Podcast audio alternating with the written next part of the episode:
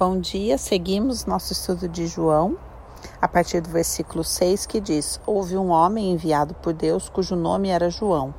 Ele veio como testemunha para que testificasse a respeito da luz, a fim de todos virem a crer por meio por intermédio dele. Ele, João, né, não era luz. Esse João é o Batista, tá? É, mas veio para que testificasse da luz a saber, a verdadeira luz que vinda ao mundo ilumina todo homem. O Verbo estava no mundo, o mundo foi feito por intermédio dele, mas o mundo não o conheceu. Isso aqui é uma coisa tão profunda, né? Por quê? Veja que é, é muito legal aqui no, na parte de baixo do livro que faz o estudo, né? Que diz assim, ó. A frase vindo ao mundo refere-se a Cristo, não a todo homem. Mediante a sua vinda, a vinda de Cristo, ele tornou-se a verdadeira luz para aqueles que creem. Mas também é aquela luz que, em sentido geral, ilumina a consciência humana e dessa forma torna toda a humanidade responsável perante Deus. Esse entendimento é muito importante porque em outro versículo Jesus diz assim: é, eu não vim para eu vim trazer a espada, né? Eu, eu vim trazer a minha vinda traz o juízo. Ele não fala exatamente assim, eu estou enxugando um pouco a fala, mas é esse nesse sentido do juízo, porque a partir do momento que a luz verdadeira se manifesta é, no planeta, todos se tornam indesculpáveis. Isso é de uma profundidade assim assustadora. Assustadora.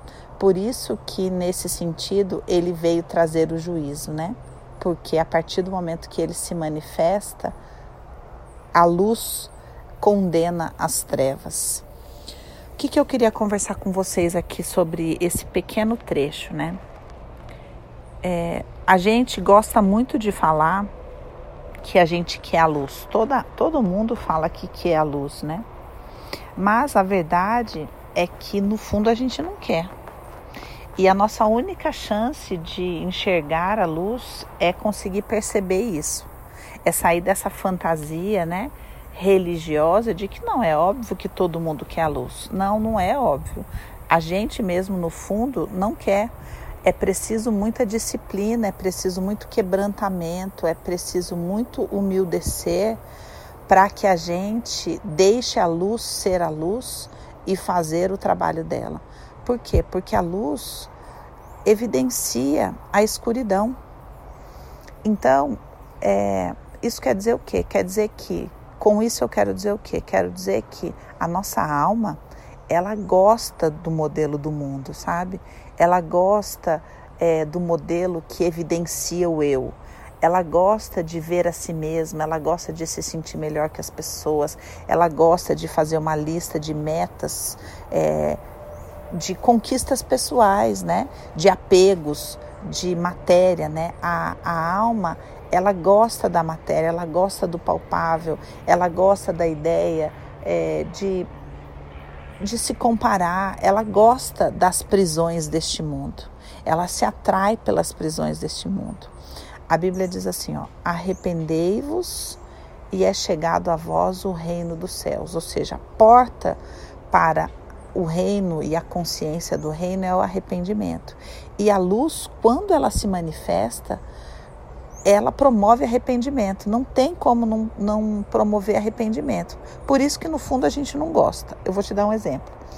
Se eu faço um story, por exemplo, falando, falando de Deus, mas falando de prosperidade, nossa, é, a repercussão desse story é maravilhosa. Agora, se eu faço um story falando de Deus, mas falando de arrependimento, de inveja, de vaidade, de compaixão, aí, aí não é tão interessante assim. Aí se você for ver lá na, naquele negocinho para saber que se as pessoas pulam o story, todo mundo pula, porque ninguém quer olhar para a inveja que é, que tem dentro do coração, ninguém quer olhar para a vaidade que tem dentro do coração, ninguém quer olhar para a corrupção.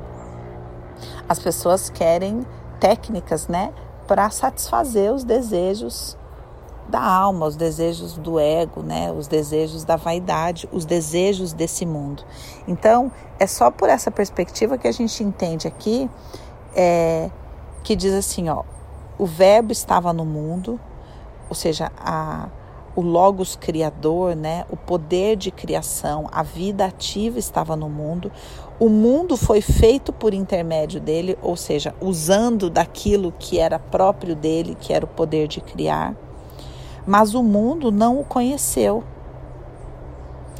Olha o versículo 11: Veio para o que era seu e os seus não o receberam. E nós precisamos olhar para dentro de nós para perceber a porção de nós que continuamente, dia após dia, não recebe a luz. Porque é como se falasse assim: não, tá bom, Jesus, mas deixa eu ficar só mais um pouquinho aqui fazendo selfie. Ah, não, Jesus, eu sei que o Senhor está me chamando para coisas maiores, mas eu preciso me comprometer aqui com a minha meta esse ano de fazer meu abdômen tanquinho. É, entende? Todas essas partes de nós não recebem a luz. E a proposta é que quando a gente leia a palavra, né? Por isso que eu falo para vocês, leiam João, leiam João, leiam João, é que ela promova consciência, arrependimento dentro de nós, transformação.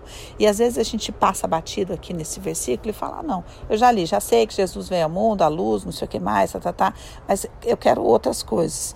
E não, e não percebe que em camadas dentro de nós a gente não deixa essa porção da palavra verdadeiramente atuar. Então é sobre isso que eu queria te convidar a meditar, sabe? A reconhecer diante da verdadeira luz, né? Que existem partes de nós que realmente resistem a ela, porque estão apegadas às corrupções deste mundo. Existem porções da nossa alma que amam esse mundo e falo, não, eu quero, lógico que eu quero Jesus, mas pode ser depois de eu, de eu dar uma atualizada no meu feed. Então, é, esse se abrir e receber a luz é algo muito mais profundo do que a gente pensa num primeiro momento, né? Então é sobre isso que a gente vai orar. Pai, nós queremos te agradecer pela tua palavra, porque a tua palavra é viva, poderosa, eficaz e corta como uma faca de dois gumes, fazendo com que haja discernimento em nós, naquilo que é da alma e naquilo que é do espírito. Senhor, nós queremos nos abrir nos lugares mais profundos do nosso coração para a verdadeira luz que é Jesus e uma luz que nos convida a voltar os nossos olhos para aquilo que é eterno. Senhor, nós abrimos o nosso coração para aquilo que é eterno. Que a tua luz resplandeça nesses lugares da nossa alma que estão cativas, aprisionadas, desejosas, cobiçosas das coisas deste mundo.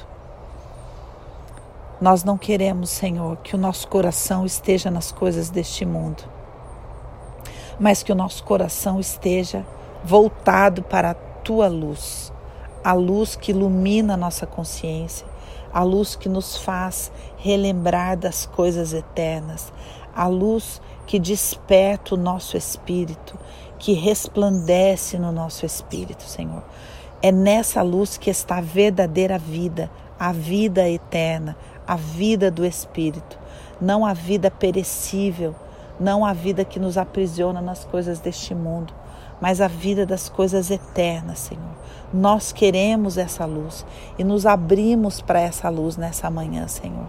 Que essa luz faça morada em nós, que essa luz faça a obra para a qual ela foi lançada como a tua palavra, Senhor, promovendo constrangimento, arrependimento, discernimento dentro de nós, Pai. Em nome de Jesus nós oramos. Amém.